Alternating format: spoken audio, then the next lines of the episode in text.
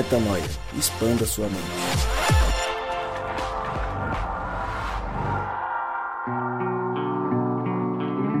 Sim, sim, sim, está no ar mais um podcast de Metanoia e você é muito, mas muito bem-vindo a mais um dia de expansão de mente. Chegamos ao podcast Metanoia número 251.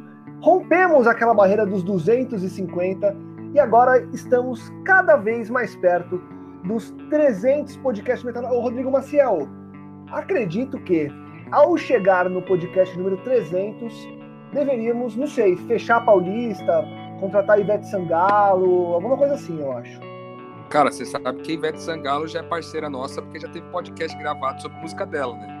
É, a gente então, gravou sobre aquela música Festa, né? E vai rolar. Não foi essa? Não, não foi essa, mas poderia ser, por que não? É uma boa ideia. Não de é? repente é mais um incentivo para estar com a gente. Não tem a dúvida. Coisa boa demais, né, Lucas? Quase 300 podcasts aí, que Deus seja louvado, né, mano? É isso aí. E seguimos firmes aqui, é, cada vez evoluindo, trazendo pessoas para nos ajudar a expandir a mente. E lembrando você, claro, que para ouvir a nossa história e para entender quem já esteve conosco e que músicas que a gente já usou para gravar e tudo mais, você acessa nosso site portalmetanoia.com e você também pode ser relembrado nesse momento de que toda terça-feira um novo episódio é lançado e você, claro, pode nos acompanhar pelas mídias sociais, pelos canais de podcast espalhados por este mundo digital ou por aqui mesmo sei lá onde você está ouvindo. O que importa é que semana após semana estejamos juntos. E hoje trouxemos um tema de extrema relevância. Hoje trouxemos um tema que já há muito tempo nós precisávamos trazer, já há muito tempo nós precisamos, precisávamos falar, e cá estamos para tratar sobre ele. Você já deve ter visto na capa desse podcast, no resumo desse podcast, que vamos falar sobre racismo. E é um tema que é de extrema relevância. Por quê? Não porque ele está em alta, não porque todos os dias vemos, ou cada vez mais vemos mais atos racistas, mas porque historicamente já deveríamos ter levantado essa bandeira e porque as vidas negras importam e não adianta você vir pensando, ah, todas as vidas importam. A gente vai falar um pouco disso da diferença de uma coisa e outra. Eu acho que essa é uma das respostas que a gente precisa logo de cara responder é, ou encontrar, porque é uma coisa que eu li a respeito e que, olha, me fez muito sentido. Mas, para que a gente evolua nessa conversa, é importante que você saiba quem está conosco. Então, além deste que vos fala, tem uma galera muito especial para bater esse papo com a gente. Vamos ver quem está aí para falar sobre isso. Roda a vinheta. Fala galera, meu nome é Gabriel Zambianco e hoje eu quero aprender a ser menos racista e mais justo com o meu próximo. Oi, eu sou a Mari e acorda, igreja! Olá, eu sou o Rodrigo Maciel e sim, vidas pretas importam. Olá, meu nome é Moisés e eu quero fogo do Espírito Santo nos racistas. Meu nome é Jonathan Santana e a gente precisa fazer Jerusalém parecer mais Wakanda.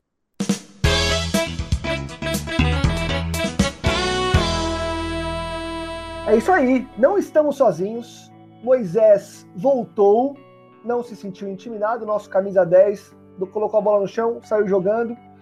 Gabriel Zambianco, Mari, Rodrigo e Jonathan Santana também hoje debutando em nosso podcast Metanoia e é com eles que eu vou começar a falar. Tanto Jonatas quanto Moisés são pessoas pretas. E aí eu já queria, na verdade, fazer a primeira pergunta, Jonatas. É preto ou é negro? E isso tem a ver com o racismo ou não? Seja muito bem-vindo, obrigado por disponibilizar esse tempo para ter esse papo com a gente, Jonatas. Tamo junto. É... No meu caso, você pode me chamar de preto, de negro e do meu nome, principalmente. que é uma, coisa que é uma frase que o pessoal fala bastante, né? É, mas o termo correto não existe no Brasil uma forma correta de dizer é, unânime, porque o que acontece? É, em sua raiz, a palavra negro ela é mais negativa, se você me entende. é, ela é mais negativa em sua origem, em sua etimologia e tudo mais. Mas acontece, então, o, o, Brasil é um dos poucos países que ainda utiliza essa palavra, essa raiz dessa palavra para se referir ao povo negro. Mas aqui a gente não tem como abrir mão mais da palavra negro, porque por vários motivos. Né? Primeiro, porque a palavra preto também foi é, usada de forma pejorativa por muito tempo no Brasil. Então, as duas palavras foram usadas de forma pejorativa e a gente, como pretos ou negros, a gente tem tentado se apoderar das duas palavras de forma positiva hoje em dia. Então, é, é, é, nesse sentido, não, a gente não tem como mais, infelizmente, abrir mão da palavra mais negativa, que no caso é a palavra negro. Até porque quando você vai lá no IBGE, o IBGE vai dividir lá os negros entre pretos e pardos. Então, tipo, quando você vai falar academicamente sobre o assunto, infelizmente a gente não tem como abrir mais mão dessa palavra. Eu não me importo, de, de, de, ser chamado dessa forma, mas se você precisar falar sobre esse assunto com algum preto, é, é o melhor jeito de lidar com isso é perguntar para aquela pessoa qual ela, como ela se sente mais confortável né, com, é, em ser referida. Embora tenha a frasezinha de sempre, né, sempre pelo nome, mas se precisarmos falar do assunto é isso. muito legal, muito legal e já, e já começa elucidando bastante Afinal de contas, a gente até falou aqui antes de gravar, é, todos nós que temos os olhos abertos, que não somos movidos por motivações é, políticos sociais, vemos que existe, sempre existiu e infelizmente continua existindo o racismo no nosso país. E aí é interessante eu trazer, é, e não sou eu que estou falando, tá? Não somos nós é, que estamos falando, são os números. São os casos. É um George Floyd que morre é, sufocado por um policial nos Estados Unidos. É um menino negro, filho de uma doméstica, de uma empregada doméstica, que é deixado pela patroa no elevador, sobe e cai de um, de um prédio. É uma pesquisa que saiu esse ano que mostra que ainda em 2020 nós temos no Brasil uma diferença salarial acima de 30% entre negros e brancos. É um dado do ano passado, relativo a 2019, é, do, do Atlas da Violência de 2019, de que 75% das vítimas de assassinato no Brasil em 2017, que é o último dado, são indivíduos negros. E dá para a gente elencar mais uma série de coisas. Quem não olha para dentro de uma corporação, por exemplo, e não vê muito mais pessoas de cor branca do que de cor preta. Se você não concorda com isso, a gente não está aqui para te convencer a respeito. Afinal de contas, é um tema que eu acho que merece menos convencimento e mais uma troca de ideias para quem já pensou a respeito. E é isso que a gente quer fazer aqui agora. E aí minha pergunta para vocês, Jonatas e Moisés principalmente, daqui a pouco eu trago a Mari, o Rô é, e o Gabriel, é o seguinte, no começo do podcast, eu falei sobre é, vidas pretas importam, é, e a gente viu aí uma, uma guerra online das pessoas dizendo que todas as vidas importam. E a gente sabe que todas as vidas importam. Mas por que, que é tão importante, Jonatas? E por que, que é tão importante, Moisés? É, a gente falar sobre o fato de que as vidas pretas importam e não ficar é, generalizando para que a gente coloque tudo no mesmo balaio. Afinal de contas, não está. Como que a gente consegue começar a, a diluir esse assunto, Jonatas? É, cara, isso é um, é um assunto que tem. É, ele tem me perseguido há tempos, né? Mesmo antes do, da, da hashtag do Black Lives Matter é, é, e o movimento em si começar. Eu lembro que é, sempre no Dia da Consciência Negra, desde, sei lá, 2003, sei lá, aquele vídeo, o pessoal me mandou o vídeo do Morgan Freeman falando que a gente só vai conseguir resolver o problema do racismo se a gente parar de falar sobre ele, né? É, e é, é, mais ou menos a mesma lógica, né? E aí eu acho que, que é interessante a gente apontar sobre como é, não falar sobre o racismo tem sido por muito tempo uma estratégia, especialmente no Brasil, né? Tem sido uma estratégia de é, é, manter as coisas como elas estão. Né? Muita gente, é, a gente não, não, não, entende como historicamente no Brasil a gente teve sim segregação é, é, é, racial, só que implícita, né? Ah, então é, quando você tem lá, lá, quando a escravidão é abolida, você tem todo um contexto onde se traz os imigrantes italianos e, e, e alemães e eles recebem todos os empregos disponíveis. 85% dos empregados nas cidades em São Paulo naquela época, época por exemplo, eram, eram imigrantes. E daí os pretos eles ficavam o quê? desempregados na rua e daí se cria uma lei em que o preto ele pode ser a pessoa que está na rua, né? Não fala do preto, né? A pessoa que pode estar tá na rua é que está na rua sem trabalhar, ela pode ser presa e ser tratada como policial quiser que ela seja tratada. Né? Então é, a gente teve de forma bem implícita aqui no Brasil essa segregação racial. E é desigual, você olha para os números, está lá, você falou, é, é, os pretos são as maiores vítimas de, de violência no geral, as maiores vítimas de assassinato, os pretos são as maiores vítimas de violência policial, os policiais pretos são os mais assassinados dentro da força policial, por mais que eles sejam minoria na força policial, né? Eles são 37% da força policial brasileira hoje, é, na polícia militar, é, é, é negro, 37%. Só que 51% dos policiais militares assassinados são pretos. Então daí você vai vendo numericamente essas disparidades e aí você olha e você fala assim, não, tem alguma coisa errada. Né?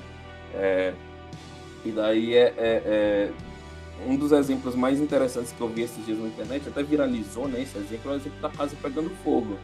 Né? O cara virar, pra, quando eu subo uma hashtag do Vidas Pretas Importa, o cara virar para mim falar todas as vidas importam, é mais ou menos chamei um bombeiro para apagar um fogo, aí o cara que tá com a casa sem pegar fogo tá reclamando porque eu chamei o bombeiro para apagar o fogo da casa do que não tá pegando fogo, né?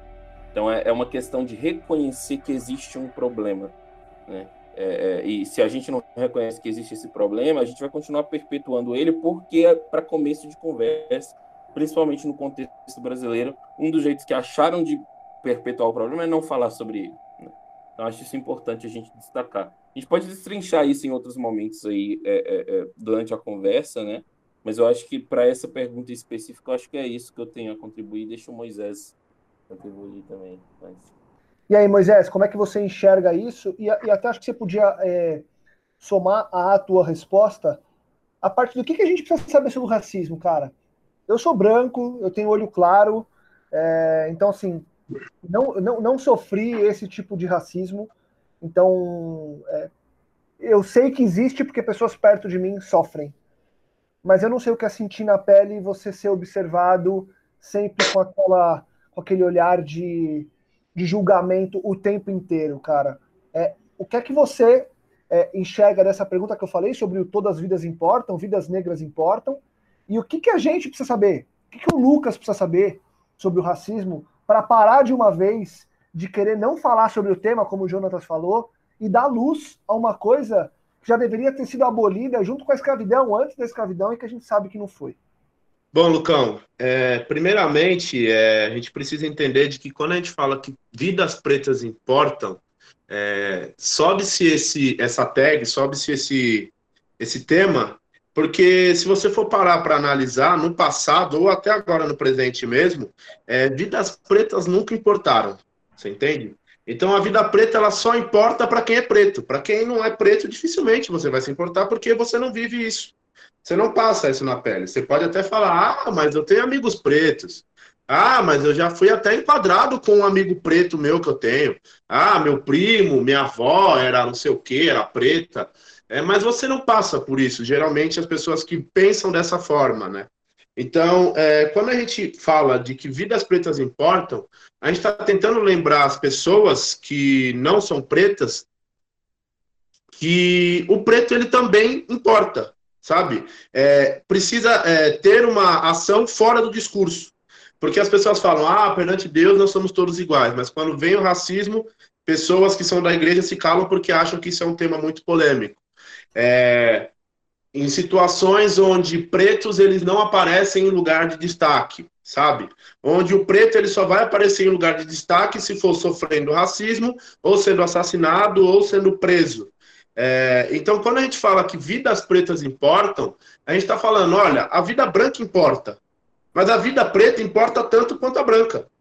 Porque a gente vê eh, uma comoção gigantesca quando é, um guarda de supermercado é, mata um cachorro, mas a gente não vê essa mesma comoção quando um guarda de supermercado mata um, um, um, um jovem negro, sabe? Então, a gente olha para isso e a vida do preto vale menos que a de um cachorro, sabe? Não que a vida do cachorro não importe, mas um ser humano, um preto, vale menos que a vida de um cachorro, gera menos comoção que a vida de um cachorro.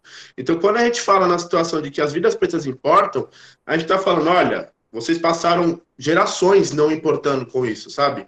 É, para vocês, vocês não estão nem aí se o moleque da favela vai morrer por bala perdida. Se o policial vai subir um morro e não sabe se vai voltar, o policial preto. É, se, se a doméstica vai perder seu filho e isso vai ficar por aí mesmo, porque a patroa dela era uma primeira dama. Então, quando a gente fala isso, a gente está falando: olha, cara, as vidas pretas estão sendo perdidas. Estão sendo perdidas por vários motivos. Vocês deveriam se atentar nesses motivos. E aí vem o segundo ponto que você falou, o que, que a gente deveria entender, quem não é preto, quem não passa por isso. Primeiro ponto é a questão de racismo reverso que muitas pessoas falam. Ah, mas também existe o racismo reverso. Eu já ouvi algumas pessoas abrindo a boca e falando: não, o racismo tem que parar, mas é o racismo do, do, branco, do preto com branco, branco, o, o, o branco com preto. É, outras pessoas falando: ah, não, mas os, os pretos são os maiores racistas. Só que a questão é que você, por ser branco, Lucas, você não vai no mercado com máscara e o segurança vai ficar te seguindo. É muito difícil. Uhum. Sabe? O Gabriel ou a Mari é, a Mari talvez ela tenha um pouco mais de medo de andar sozinha na rua porque ela é mulher. Mas o preto, quando sai de casa, eu, por exemplo, saio de casa de madrugada para ir trabalhar, sabe? E aí, para eu sair de casa de madrugada, eu tenho que sair de casa pensando na roupa que eu vou vestir. Porque se eu me visto muito bem, eu posso ser assaltado. E se eu não me visto tão bem assim, eu posso ser abordado e confundido por um ladrão. Então, você, quando você sai na rua sendo preto, você tem medo de duas coisas: de ser assaltado e de ser confundido por um bandido, sabe? É, e geralmente uma pessoa que é branca, ela não vai ter esse problema. Uma pessoa que é branca, ela geralmente vai frequentar lugares e ela vai estar numa faculdade de odontologia, de medicina, de teologia, e ela vai estar lá, e nessa faculdade vai ter várias pessoas brancas e ela vai olhar para lá e tá tudo normal, sabe? Tá tudo de boa para ela. Então, é ela entender de que muitas vezes a pessoa branca, é, entender quando a gente fala que a pessoa é privilegiada, né? Que, ah, nossa, você tem tudo. Não, é que em determinadas situações você tem coisas que um branco não, que um preto não tem. É, em determinadas situações você vai chegar numa sala de aula e se a ideia é que você, quando chegar na sala de aula, você quando chegar no seu ambiente de trabalho, na sua igreja, que é branco, analise o lugar onde você está, sabe? Olhe para o lugar onde você está e fala, beleza, quantas pessoas pretas tem aqui? Quantas pessoas pretas tem em lugar de destaque? É, as pessoas pretas aqui na minha empresa, na minha escola, é, na minha igreja, elas estão ocupando um lugar de destaque ou estão ocupando as posições mais inferiores? Sabe? Eu acho que o princípio de tudo isso é você começar a olhar aonde você recebe privilégios, que para você não é privilégio, mas para outras pessoas acaba se tornando por você estar em uma posição que você consegue conquistar pelo simples fato de ter a cor branca. Cara, eu, eu, eu, eu acho muito importante tudo isso que você falou, até em um certo tom de desabafo, Moisés. É, e eu queria acrescentar um, um pegar um gancho na, na, no que você trouxe. E aí eu acho que para mim aqui está a, a chave da nossa discussão aqui no Metanoia. Porque é o seguinte, vamos lá. Ponto 1. Um, se você que está nos ouvindo acha que não existe racismo no Brasil, cara, faz o seguinte: para aqui, desliga e vai, vai ler, vai atrás de dados, vai atrás de informações, vai pesquisar. Porque, como eu falei no começo, não estamos, não estamos aqui para te convencer sobre. Estamos aqui para mostrar que, existindo, nós precisamos começar a mudar esse cenário. Esse é um primeiro ponto. Ponto 2. Se nós, se nós enquanto filhos de Deus, realmente nos importamos com todas as vidas, e aí eu vou, aí eu vou fazer o, o, o ponto que para mim faz sentido aqui, Moisés, é o seguinte: nós temos que nos preocupar do porquê. Porque aí é o seguinte, né, Jonatas? Você já deve ter ouvido gente falar, ah, é, mas é, tem mais preto sendo assassinado que tem mais preto roubando. Que tem mais preto.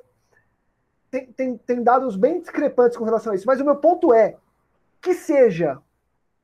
Se fosse, você deveria se preocupar em saber por que, que é que tem mais pretos então roubando. O que, que tem por trás? O que, que historicamente levou a gente olhar para uma favela e a gente vê muito mais preto na favela do que aqui onde eu moro, na Vila Andrade, no Morumbi? Cara, nunca, nunca, nunca cruzei com um morador negro no meu prédio. Cara, isso é um absurdo.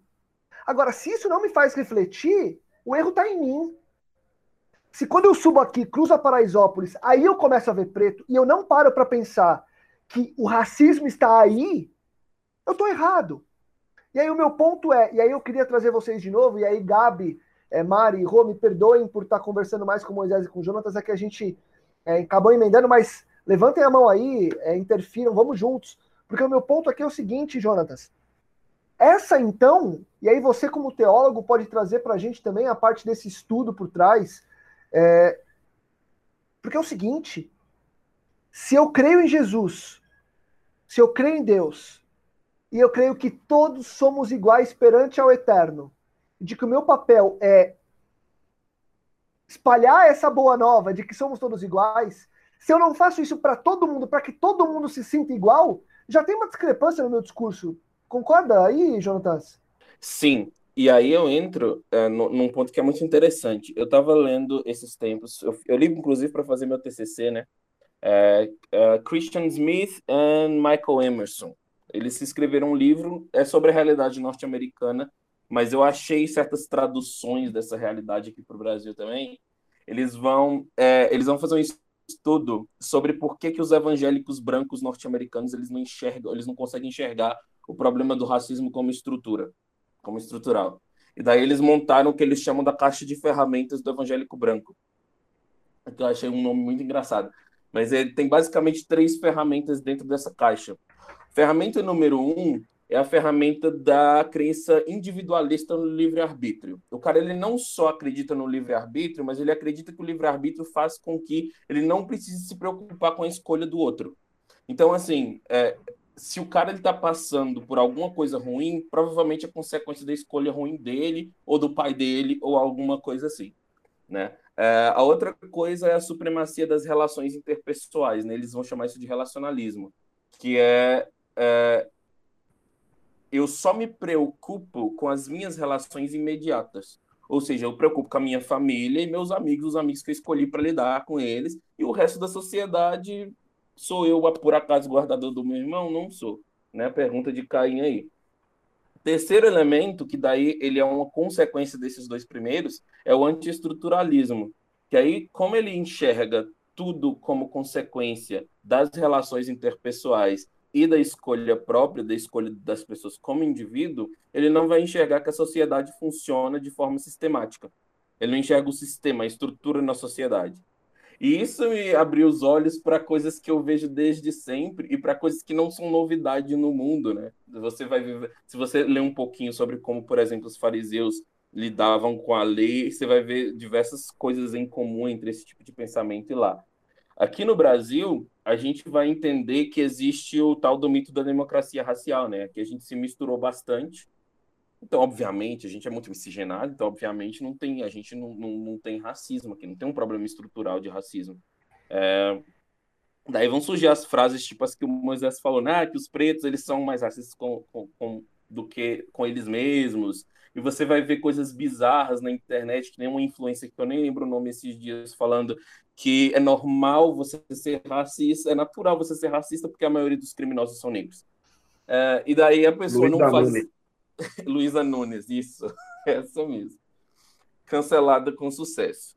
É, daí, quando você para para pensar nisso, é, você pergunta, tá, onde isso deu errado? Daí tem todo aquele contexto histórico que eu falei né, no início, e aí você vai entender, tem uma, tem uma, tem duas coisas que eu acho que as pessoas não entendem sobre racismo. Coisa número um, é, o racismo ele não só vulnerabiliza a população preta, mas ele dá poder para a população que racializou a população preta para começo de conversa, né? que é o que você estava falando sobre entender, é, os que vocês dois estavam falando sobre entender os privilégios. É, o segundo ponto é que tem uma senhorita chamada Maria Aparecida Bento, é, da Silva Bento, ela vai falar sobre um negócio muito interessante, que é, ela vai chamar de pactos narcísicos da branquitude. Primeiro que branquitude é uma coisa que a gente não fala muito, porque a gente fala muito de negritude, né? Tinha até grupo de pagode com esse nome. Uh, mas ninguém fala sobre branquitude. Ou seja, uh, o branco ele não se enxerga como raça, ele se enxerga como indivíduo. Ele está acostumado a se ver como indivíduo. Por que, que eu estou falando isso tudo para responder sua pergunta? Porque quando a gente para para olhar a realidade bíblica, por mais que o livre-arbítrio realmente seja, tipo, que a salvação seja realmente uma consequência de escolha individual, é, a Bíblia ela tem muitos aspectos bíblicos que são bem coletivistas, né, digamos assim. Então a gente precisa cuidar um do outro é, é, como irmãos, a gente precisa sim. Você vai. E para mim, gente, quando a pessoa vira para mim e fala que a Bíblia não tem assistencialismo, aí eu, falo, eu tô falando assistencialismo no sentido tipo assim, de ajudar, de quem tem mais ajudar quem, quem tem menos, né, a, em, seu, em seu significado mais simples. É, a pessoa não leu direito a Bíblia. Não tem, não, tem nem, não tem nem como dizer que a Bíblia não fala sobre isso. O centro da lei de Deus no Antigo Testamento, ele é adoração a Deus e ao próximo. Quase todas as leis você vai ver várias repetições de ajudar o pobre, o órfão, a viúva e o estrangeiro, que são o que a gente pode, poderia chamar das minorias da época, né? É, você vai para o Novo Testamento, é Jesus batendo nessa tecla o tempo inteiro. Você vai lá, Mateus 25, no final das contas, Jesus vai perguntar é, é para o pessoal não é se a pessoa não matou ninguém, é você vestiu quem estava nu, você alimentou quem estava quem estava faminto, você visitou quem estava preso, e eu adoro essa parte, porque é a parte que as pessoas é, é, é não gostam muito de prestar atenção, né? É, então, assim, voltando para a sua pergunta, não, não tem como Cristo se sentir é, se sentir isento desse tipo de coisa quando ele percebe ele realmente olha para a sociedade. Então, quando a gente volta para essa caixa de ferramentas do evangélico branco, para mim, a, a, o ideal é que a pessoa, a pessoa cristã que é branca, ela precisa se entender como parte de uma sociedade e como parte ativa de uma sociedade na qual ela precisa fazer alguma coisa. E isso, para mim, é bíblico. Você está lá. Na Bíblia, a lógica é exatamente você. É, é, Deuteronômio eu vou falar, né? E muita gente usa isso eu, é, como desculpa para para é, falar que a gente não precisa ajudar ninguém, que a gente não precisa é, é, ter, ter propostas de justiça social, porque Deuteronômio 15 vai falar que os pobres sempre existirão. Daí o pessoal esquece que no resto do verso fala que por isso quem tem muito vai ter que compartilhar o que tem com o pobre. Né? Então, é, é, bênção na Bíblia não vem é, é, sem responsabilidade. Então, quando você olha para a nossa realidade hoje, você olha para os números, e os números não mentem. Você olha para as experiências pessoais das pessoas, e a maioria das pessoas pretas elas vão se entender como é, é, é, algumas demoram mais do que outras, e eu vou dizer, eu fui uma das que demorou mais. Ah, mas todo mundo vai se entender dentro desse processo de tipo assim, é, é, é, por que, que eu tenho que sair? Por que, que eu me preocupo mais em sair com a minha identidade de casa do que os meus amigos brancos? Por que, que eu, é, é, é, te, eu fui incentivado a minha vida inteira a não sair muito de bermuda na rua? E eu nunca vi um amigo branco que passou por isso. Entende? Por que, que eu tenho cabelo, entre aspas, ruim?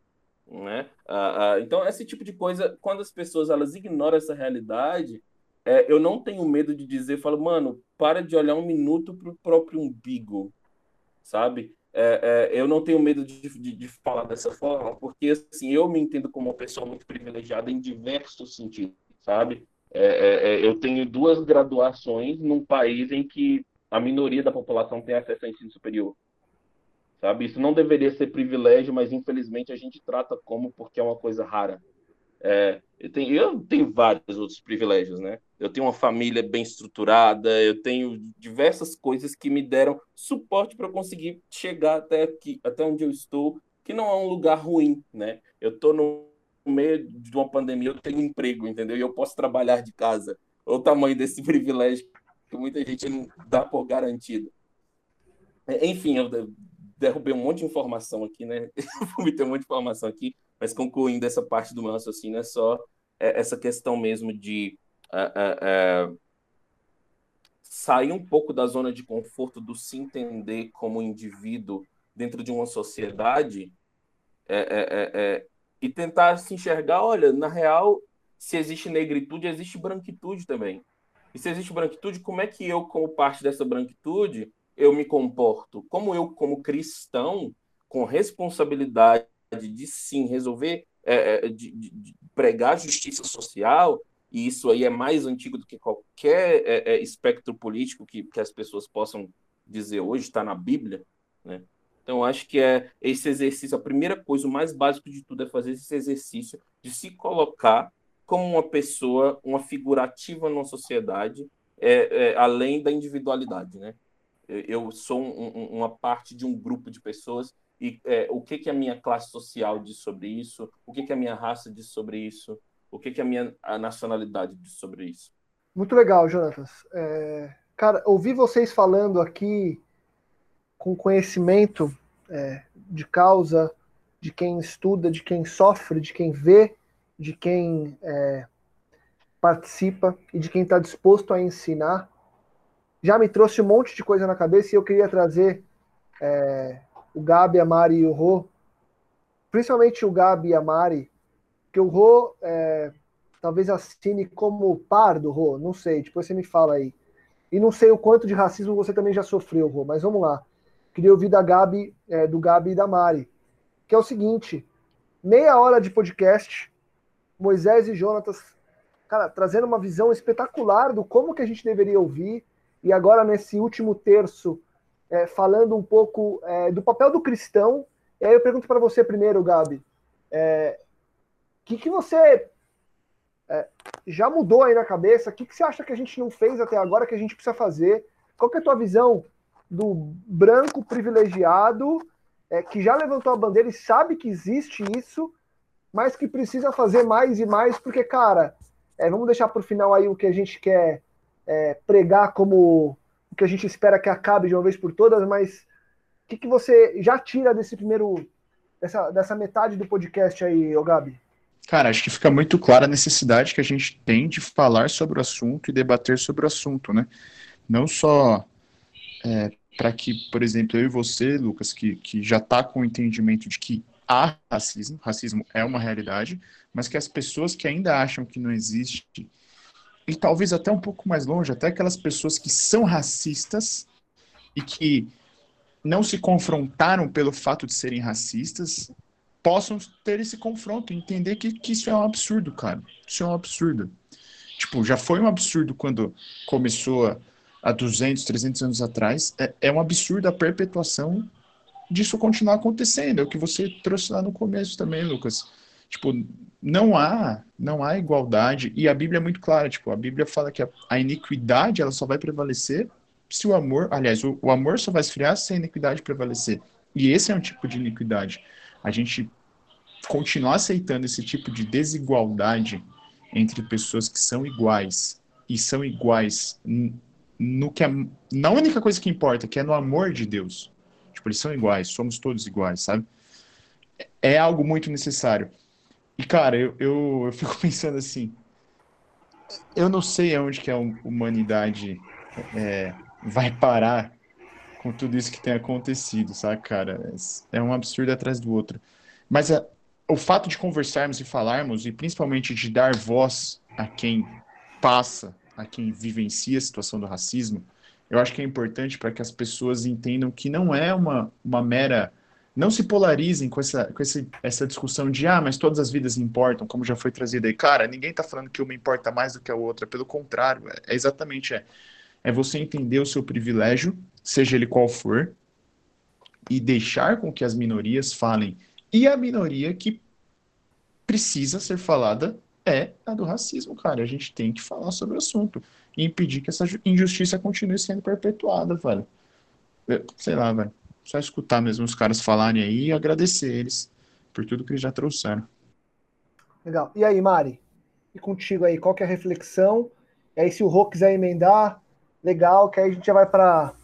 Começa a se encaminhar para uma reta é, de tentar concluir, tentar entender coisas práticas que a gente pode fazer, que a gente deve fazer, é, para começar a mudar esse jogo, cara. É, é, temos todos que é, estar abismados com isso. Com em 2020 a gente ainda tem que gastar é, tempo para convencer as pessoas de que, olha, precisamos mudar. Cara, é muito louco isso, mas já que precisa, vamos levantar. E aí, Mari? Massa. Também estou aqui aprendendo muito, escutando esses dois aí. E eu acho que tem duas coisas que eu queria pontuar. Uma foi uma até uma metanoia que eu tive, não uma metanoia, né, um, entendimento, microentendimento, quando eu ouvi que eles estavam falando acerca da coerência cristã nesse aspecto de é, é melhor não falar sobre o racismo para que ele se resolva. Eu acho que um cristão é, nunca poderia falar isso porque é absolutamente incoerente com a nossa fé. Pelo seguinte motivo: todas as igrejas encontraram um problema no mundo, que é a rebeldia contra Deus. Como essas igrejas resolvem o problema? Elas enchem o saco, perseguem, botam foto no perfil de Deus acima de todos. Elas realmente se empenham em adesivar no carro, os crentes adesivam no carro, foi Deus que me deu. O problema da incredulidade no mundo se resolveria com mobilização. Então, para um cristão é, dizer que ficar em silêncio resolve um problema é algo absolutamente incoerente.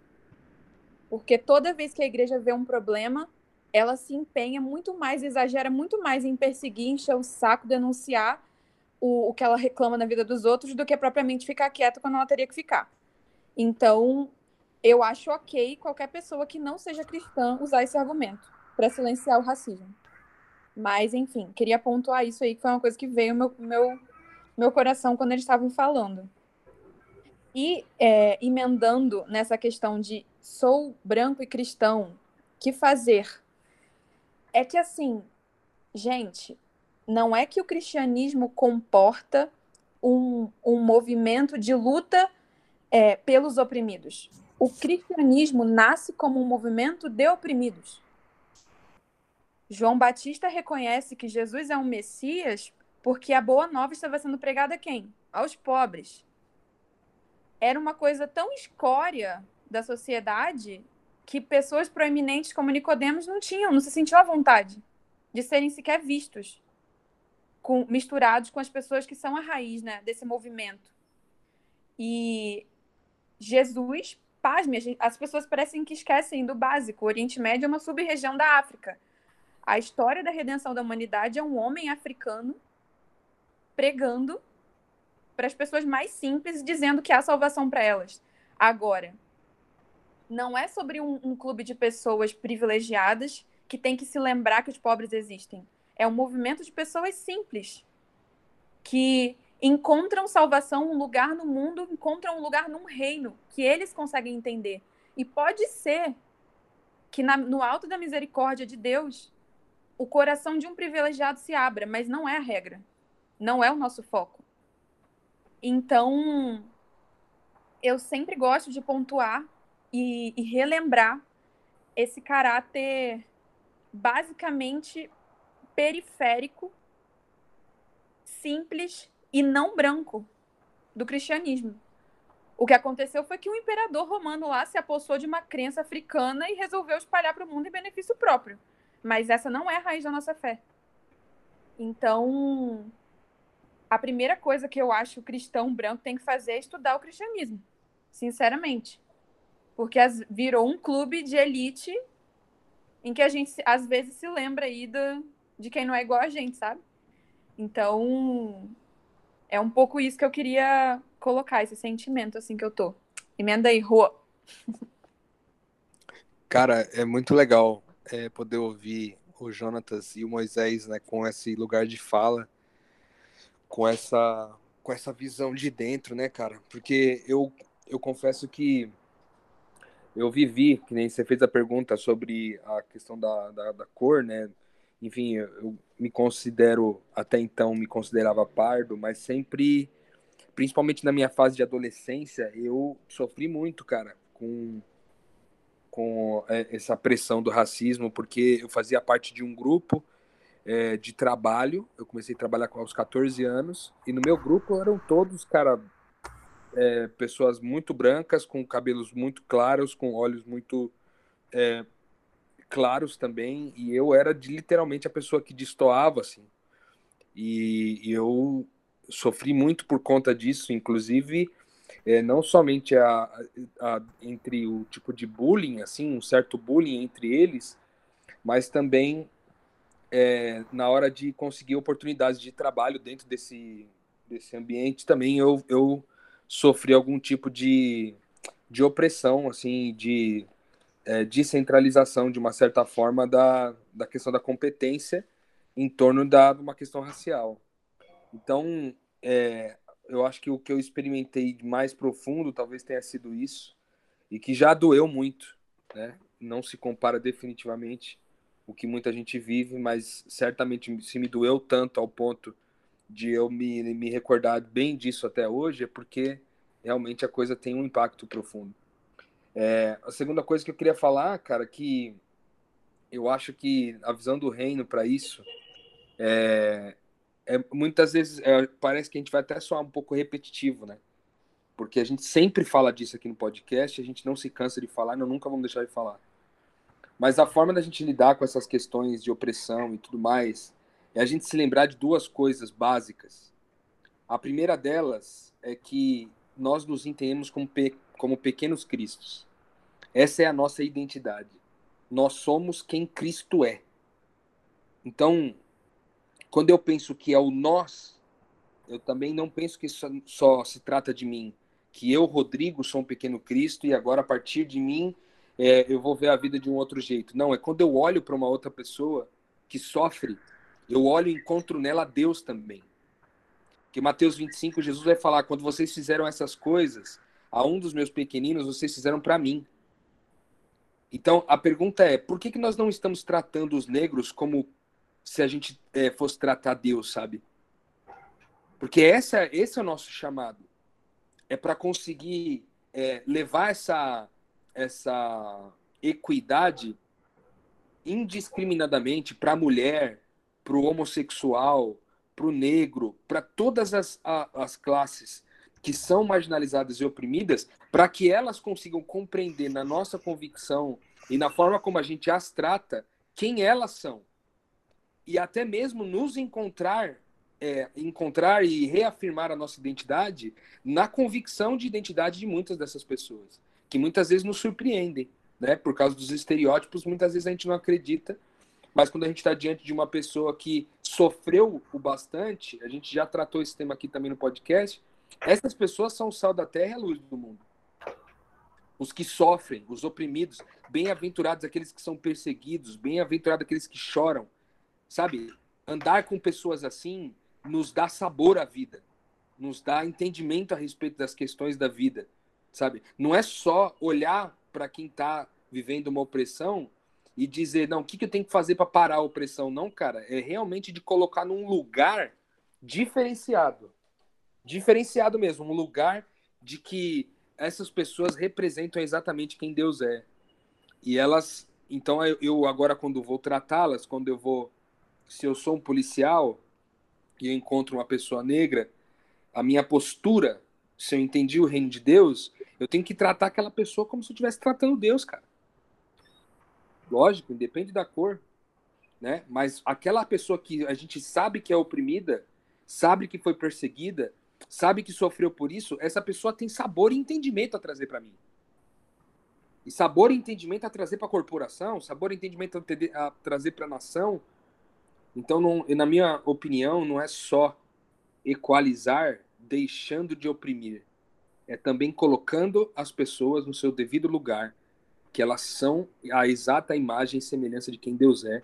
São pequenos cristos, são pessoas em quem Deus habita, e se Ele escolheu é, habitar nessas pessoas e ver valor em cada uma delas, significa que é, é esse o valor, né? Como diz ali Salmo 139, ele criou, ele teceu então, a, ele teceu as pessoas dentro do ventre. Então, ele teceu, ele, ele, ele teceu a cor do negro, ele teceu as características de feição do negro. Ele, ele teceu carinhosamente, e as escrituras dizem que ele foi feito de forma especial e admirável. E diz também que essas obras das mãos de Deus são obras maravilhosas. Ô, mano, nós temos que voltar de novo pro coração de Deus. É essa a questão. De novo, é, clamar a Deus para que Deus nos empreste o seu coração, para que a gente possa olhar para as pessoas como Ele olha, e não como nós melhor, com, com as nossas melhores tentativas poderíamos olhar. Então, acho que essa é uma segunda questão. E por último, eu queria terminar dizendo é, que nós, é, assim como Jesus, né, a gente falou sobre ser pequenos cristos, Cristo ele recebeu uma unção, uma unção para poder pregar as boas novas aos pobres. Ele recebeu uma unção para poder trazer a vista a quem está cego, para tirar é, o escravo da sua escravidão e trazê-lo para a liberdade e tirar também de, um, de uma condição de opressão todos aqueles que estão sendo oprimidos. Cara, isso aí é tônica da nossa vida. Tônica. Então a gente não pode é, não só é, viver uma vida como se, a gente, se isso passasse desapercebido, como a gente deveria voltar a entender que isso é tônica da nossa vida. Todas as vezes que a gente cumprir esse papel de libertar alguém é, da escravidão, da opressão, é, da marginalização, a gente está cumprindo exatamente aquilo pelo qual o Espírito de Deus estava sobre Cristo ministrando a vida dele. Né? Porque se nós somos pequenos Cristos, somos ungidos para a mesma coisa. Então, eu acho que esse assunto, cara, daria para a gente talvez fazer um ano de podcast sobre essa questão do racismo. Né? Hoje, no, certamente não daria para encerrar esse assunto aqui, porque os assuntos são infinitos. Eu me lembro, é, até estendendo um pouquinho mais, mas me lembro de uma ocasião, cara, que é uma ocasião que eu não me orgulho, não me orgulho definitivamente, mas que aconteceu na minha vida e que me fez repensar muito sobre essa questão aí do racismo. Eu me lembro que eu estava fazendo um curso de sexualidade é, na Avalanche e me foi perguntado, né? Foi perguntado para toda a turma se a turma era racista tal e lógico, ninguém quis levantar a mão dizendo que era racista. É o tipo de coisa que ninguém quer falar, embora todo mundo muitas vezes saiba que tem suas questões, né? Mas eu tava seguro, tava assim, eu tava aqui achando que eu tava arregaçando. Não, eu sou, eu já vivi isso aí, os meus brothers, não sei o que lá. E aí ela começou a provocar, e ela começou a provocar e fazer várias perguntas. E aí ela fez uma pergunta, cara, sobre é, a questão do casamento, assim. Pô, você tem aqui seis mulheres, ela colocou é, seis mulheres na lousa, assim, três brancas e três negras. E diz: você se casaria com qual delas? Se você só pudesse escolher pela aparência, com quem você se casaria?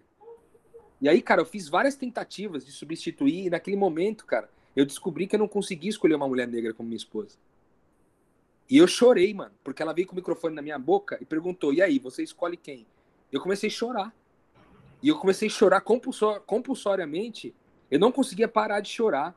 E eu dizia para ela assim: eu simplesmente não sei dizer o porquê que eu não consigo escolher. Porque eu acho as, as mulheres bonitas, mas eu não consigo escolhê-las. E aí, uma mulher é, negra que tinha sido é, uma, a minha melhor amiga até ali, no curso, ela olhou para mim, ela viu meu quebrantamento, ela olhou para mim e disse assim: Rodrigo, eu queria dizer para você que eu sofri isso desde, desde a minha infância. E eu aprendi a amar as pessoas que me oprimem.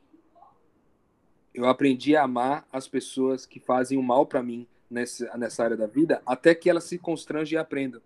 E para mim é um privilégio estar aqui do teu lado. Para mim aquilo foi, foi ainda mais quebrantador, sabe?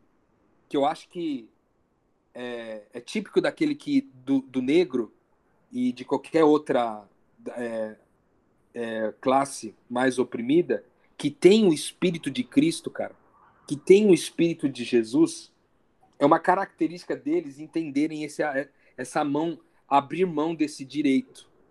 Porque, cara, tem, ela, essa mulher teria todo o direito de me odiar pro resto da vida, naquela ocasião. Mas a escolha dela foi me amar, e me amar profundamente, assim. E aquilo me fez voltar para minha cama, cara, e pensar.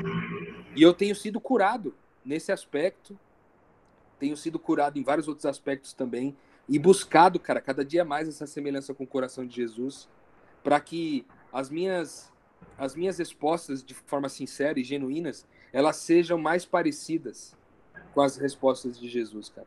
Porque tem coisas sobre o racismo é, e assim como várias outras posturas da gente, que a gente nem tem noção, cara. São coisas que acontecem dentro da gente e que a gente nunca raciocinou. Que se você raciocinar, você pode até dar uma boa resposta para aquilo, sabe? Mas no fundo, você parece que esse negócio de, da estrutura, né, estrutural, você simplesmente não sabe dizer o porquê. Parece que uma coisa foi carregada de geração em geração e aquilo foi te movendo para uma opressão constante. Então, eu quero abrir meu coração aqui, cara, e dizer que eu luto contra isso. Nessas dimensões, porque até onde essa mulher começou a provocar, eu achava que eu estava resolvido. Mas quando ela trouxe a provocação para um ambiente mais profundo, cara, pegou pesado para mim. E eu acho que em cada um de nós, cara, é, que passamos, que, que, que, que somos sinceros e transparentes com a gente mesmo, a gente devia submeter o nosso coração com sinceridade, com honestidade, para essas perguntas que nos confrontam, para a gente saber o que, que a gente tem que tirar da frente, para que a imagem de Cristo, a imagem de Deus em nós, possa prevalecer diante de toda a nossa maldade e diante de todo o nosso preconceito, diante de toda a nossa vaidade, nossa soberba. E, e eu faço questão aqui, cara, de, diante de, de todos os ouvintes do Metanoia e também é, diante desses dois brothers nossos aqui, o Jonatas e o Moisés, de, cara, de, de realmente, assim, de pedir perdão, sabe? Pedir perdão. Pedir perdão por, por não dar devida atenção para isso.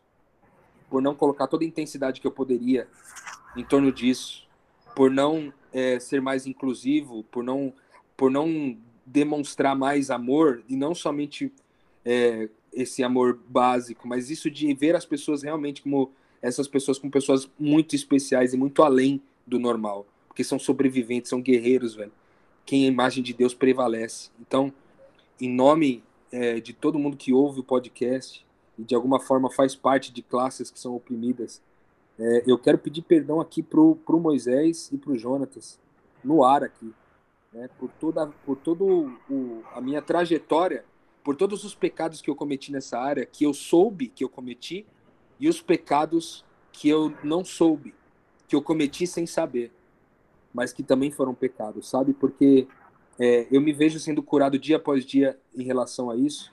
E em nome de Jesus, a minha oração é que tanto para mim quanto para meus irmãos, as pessoas que caminham comigo, que a gente possa se inclinar cada vez mais para manifestar o Espírito de Cristo no mundo, lutando contra todo, todo tipo de opressão, todo tipo de escravidão e todo tipo de cegueira.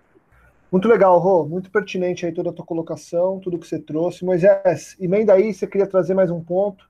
E aí eu queria chamar vocês para a gente é, começar a pensar num, num fechamento para esse nosso papo, uma parte prática, enfim. Já foi muito prático, mas deixar um. Ó, é isso aqui. Mas fala você primeiro, Moisés. Bom, eu acho que talvez o que eu vou falar aqui ele já venha de forma digamos assim, eu acho que até repetitiva, é, daquilo que a Mari falou um pouco, daquilo que o Rô falou um pouco, daquilo que o Jonas, Jonas falou um pouco. É, primeiro, é da gente entender tudo o que foi falado aqui como sendo membros é, de uma instituição, membros de uma igreja. Nós, quando somos membros de igreja, nós precisamos entender de que é, o que, que nós estamos fazendo? É, nós estamos sendo o tipo de pessoa que faz um burburinho, faz um auê, faz um estardalhaço, quando a gente vê é, num carro alegórico de uma escola de samba é, um menino preto é, crucificado, cheio de bala, e aí a gente fala que isso daí é, é execrar com o nome de Jesus, é, e quando a gente vê um menino preto realmente morto na favela, inocente, cheio de bala, a gente cala a boca? A pergunta que fica é: o que, que eu estou fazendo? Por que, que eu estou sendo isso? Aonde é que está o meu cristianismo e a minha visão do que é Cristo? Ela morreu no banco da igreja?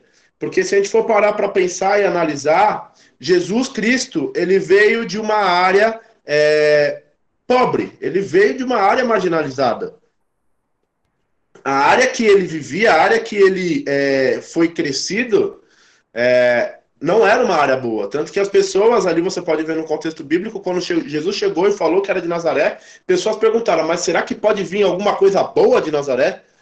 Nazaré não produzia coisas boas.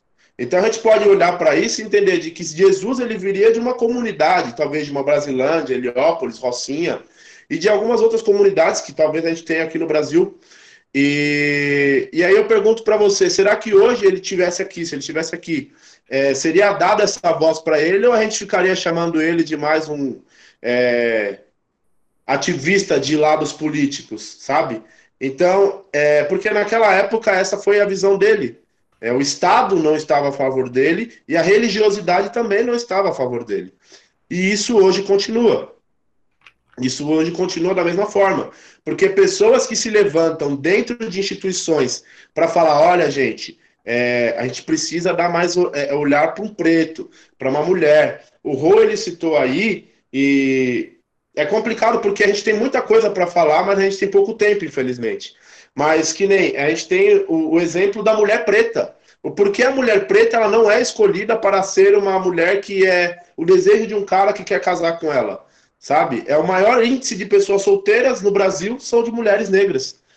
E a gente é, simplesmente não está nem aí para isso, porque talvez um homem negro ele cresceu com a ideia de ver que a beleza só estava em mulheres brancas. E aí ele cresce com esse estereótipo. E aí, quando ele for casar, ou quando ele for gostar de alguém, ele vai gostar de uma mulher branca. Não que isso esteja. Não que ele gostar de uma mulher branca é, seja errado, mas a visão de que mulher preta não é bonita, ela só serve para o meu próprio desejo, para fetiches meus, é totalmente errado, porque eu estou tratando uma pessoa como objeto do meu prazer, certo? E aí eu vou para um outro ponto, já para finalizar aquilo que eu, tava, que eu estou falando, que é o seguinte: é eu entender de que quando eu olho para Jesus, eu preciso entender de que Jesus é negro. Não é que eu estou falando aqui, ah, a partir de agora vocês precisam engolir que Jesus é negão. Não, não é isso que eu estou falando. Eu estou falando que a, a, gente, como pessoas que vivemos no reino, que entendemos que somos filhos de Deus, precisamos entender de que se Cristo se faz presente em todos, por mais que Jesus não tenha a cor da pele escura, Jesus é negro. Por quê? Porque ele se faz presente no negro. Jesus se faz presente no homossexual. Jesus, ele é trans. Jesus, ele é mulher. Jesus, ele é a prostituta que está lá vendendo seu corpo. Jesus é o bandido que está encarcerado. Jesus, ele é todo esse tipo de pessoa. E se eu, como aquele que me entendo como parte de Jesus, como parte do corpo de Cristo, não vou até essa pessoa e faço ela é, receber isso, se ligar a isso, se ligar a esse corpo e entender que ela também é Cristo, que ela também é Jesus, eu estou agindo num ponto que eu acho que foi o, o, o Gabi falou, é, da iniquidade. Então, quando eu ajo na iniquidade, eu estou fazendo o quê? Eu estou agindo com o espírito do anticristo. Porque eu, em vez de juntar, eu estou segregando. Porque Cristo ajunta, o anticristo segrega. Cristo ele traz as pessoas para si e ele faz elas entender que elas fazem parte desse corpo, mesmo que tenham as suas diferenças, certo?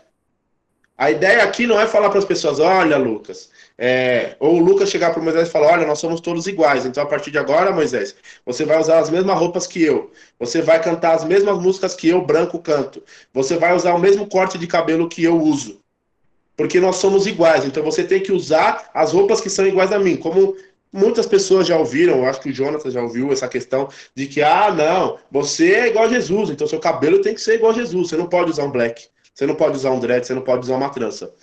Você tem que usar o cabelo baixinho, porque a ideia da igreja europeia, cristocêntrica nesse, nessa questão, mostra que eu, como preto, tenho que me vestir igual ao Jesus que o europeu pintou. Cantar as músicas que o europeu pintou. E tudo que é fora disso é demônio, é demonizado. Se eu uso um cabelo diferente, é, ele é demônio. Se eu canto uma música diferente, é demonizado.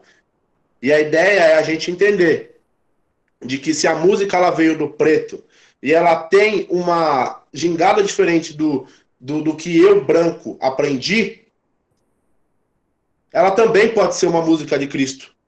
Porque foi feita por Cristos. Ela também pode ser adequada. Ela não precisa ser demonizada. Ela pode ser inserida. E a ideia é essa, tanto com música, quanto com as expressões, quanto com roupas. A gente precisa entender de que ser igual é entender as nossas diferenças. É nisso que a gente vai poder é, se, se unir. Porque a mão não é igual ao pé, mas todas fazem parte do corpo.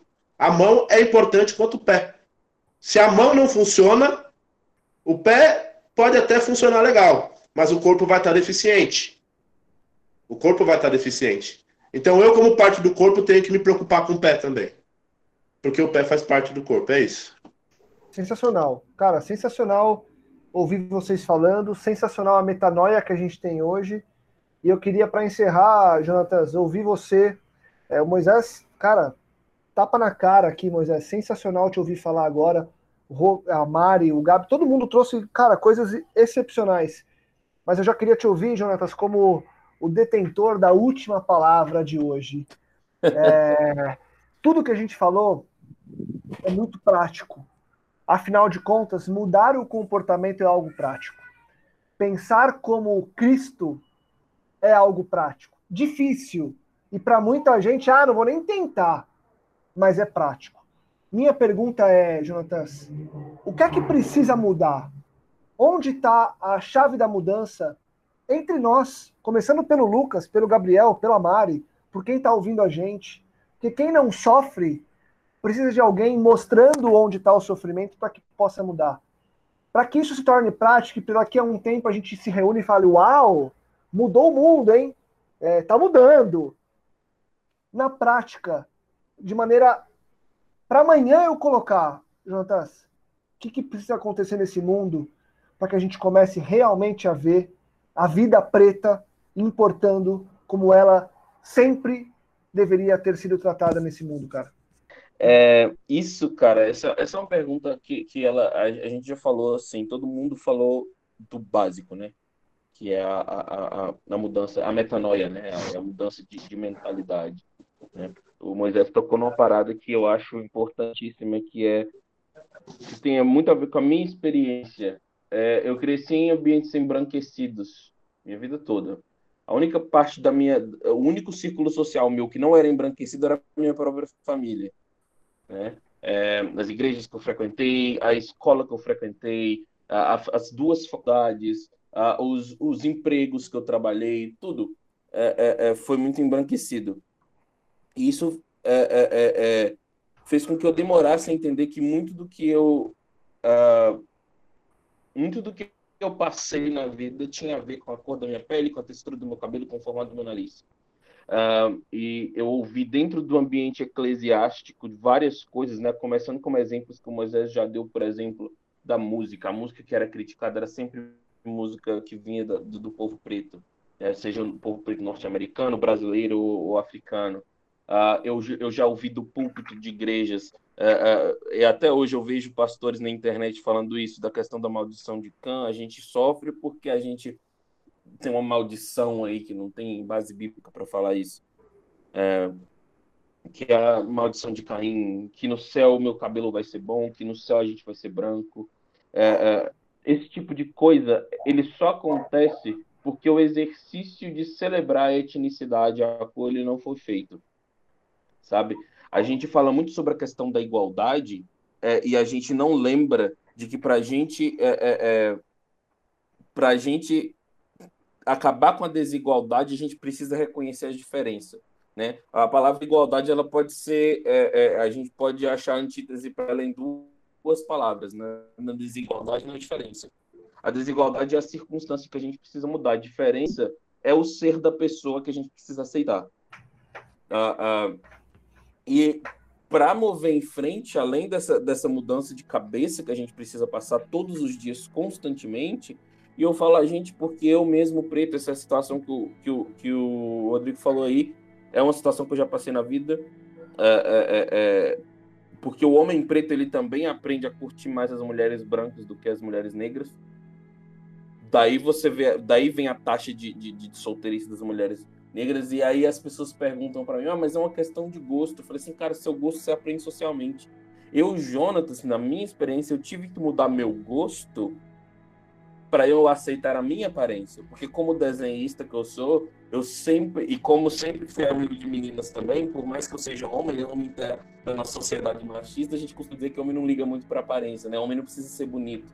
Mas é, é, o meu contexto social fez com que eu ligasse sim para minha aparência e com que eu não me achasse bonito o suficiente, né? E, e, e, e eu tive que mudar meu gosto para lidar com a minha aparência. É, então eu não estou falando aqui para você, tipo assim, forçar a sua cabeça fazer coisas é, é, é que você não vai conseguir e que talvez possam trazer dor para outra pessoa, seja maduro nessa parte, né? Mas começa aí. Eu questiono o que eu gosto. Eu fiz isso com estilo musical. Eu fiz isso com, com porque meu, meu, meu gosto musical ele cresceu elitista também, né? Eu cresci achando que só música erudita que é música boa. É, é, é, e a maioria dos estilos que eu achava que eram ruins eram estilos de música produzido por música preta.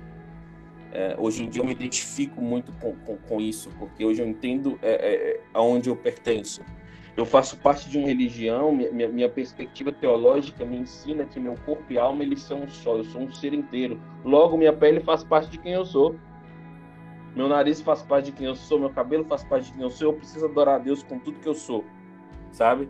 Então isso começa de mim. E como eu faço isso pelo outro? Né? O que eu faço além de ouvir? Que aí eu já entro diretamente nessa pergunta para concluir meu raciocínio hoje. Cara, o, para o cristão não deveria ser novidade tomar decisões conscientes.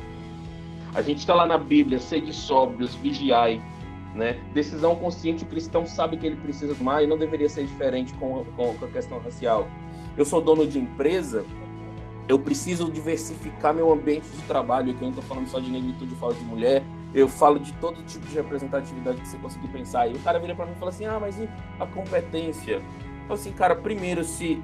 Primeiro que um preto hoje no, no mercado de trabalho, as pesquisas dizem que eu preciso ser três vezes melhor que um cara branco para entrar na mesma vaga de emprego sabe? E é muito difícil um cara preto ter um currículo três vezes melhor do que um cara branco, porque estatisticamente falando, os pretos têm menos oportunidades de entrar na faculdade, de fazer um bom curso, de pagar um cursinho, de pagar um curso de aprimoramento, entende?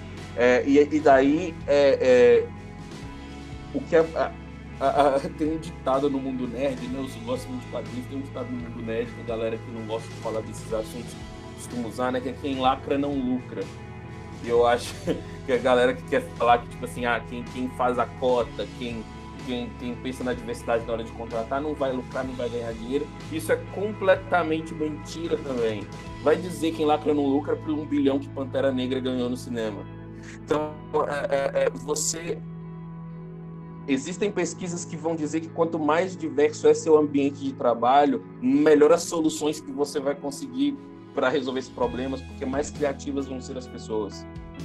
Se você está na igreja, e aí a gente está falando de um ambiente eclesiástico, cara, eu cresci em ambientes. Uma das igrejas que eu frequentei na minha vida era de. Foi a única igreja que eu frequentei na minha infância que era de maioria preta, e ainda assim a igreja era maioria preta e os brancos que estavam na frente fazendo as coisas. Pensa nisso. Você está produzindo evento, é, eu sou artista, eu gosto de escrever, eu gosto de desenhar. A diversidade enriquece sua história. A diversidade enriquece sua arte.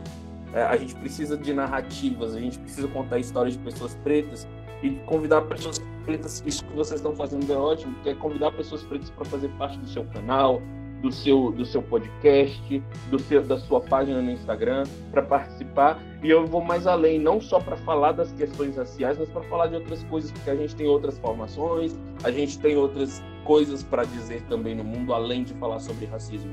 É, é, é então, só quando a gente começar a diversificar nosso círculo social, é, é, eu tive que fazer isso também, porque por causa das oportunidades que eu tive, igual eu falei, meus ambientes foram muito embranquecidos.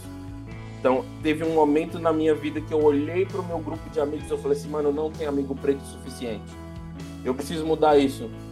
Porque eu, eu, hoje eu sinto falta de compartilhar minhas experiências como pessoa preta, mas é, eu já passei na infância, você tem um, um caso, um problema sério que é a solidão da criança preta, a criança preta ela é excluída dos ambientes embranquecidos. Então a gente precisa é é, é, é, é, mudar nossos círculos sociais. Isso é difícil? É, mas é o que a Bíblia manda a gente fazer, porque a Bíblia manda a gente tomar decisões conscientes. Então, se eu não tenho problema nenhum em me aproximar intencionalmente de uma pessoa que não é cristã para falar sobre Cristo para ela, qual que é o, meu, o problema de fazer uma amizade intencional com uma pessoa preta para aumentar a diversidade no meu grupo de pessoas? Né? A gente aprende a amar, a gente aprende no texto bíblico que amor é mandamento amor é decisão. Então é isso, meu recado é essa questão de tomar decisões conscientes. A gente falou de questionar o pensamento aqui, o podcast inteiro a gente está falando de questionar o pensamento. Então, a partir de questionar o pensamento, eu questiono minhas atitudes. Como eu posso tomar decisões mais conscientes para tornar minha vida mais diversa? E talvez assim, mesmo individualmente, eu consiga mudar a perspectiva de quem está ao meu redor também nesse sentido. E é, a, gente é, é um, a gente serve a um Deus que criou a diversidade. Ele que desenhou o jeito que eu sou, ele que desenhou o jeito que vocês são. E, e a gente precisa lembrar disso. Não é só. A gente não pode parar de falar de diferenças. A gente precisa celebrar as diferenças como cristãos. Então é isso é, que eu tenho para dizer hoje. Muito legal, espetacular ouvir vocês, espetacular ouvir o que vocês trouxeram, espetacular expandir a mente e ver que, cara, é o que você falou, é, é essa reflexão que tem que virar uma atitude. Afinal de contas, a teoria só na teoria não vale de muita coisa.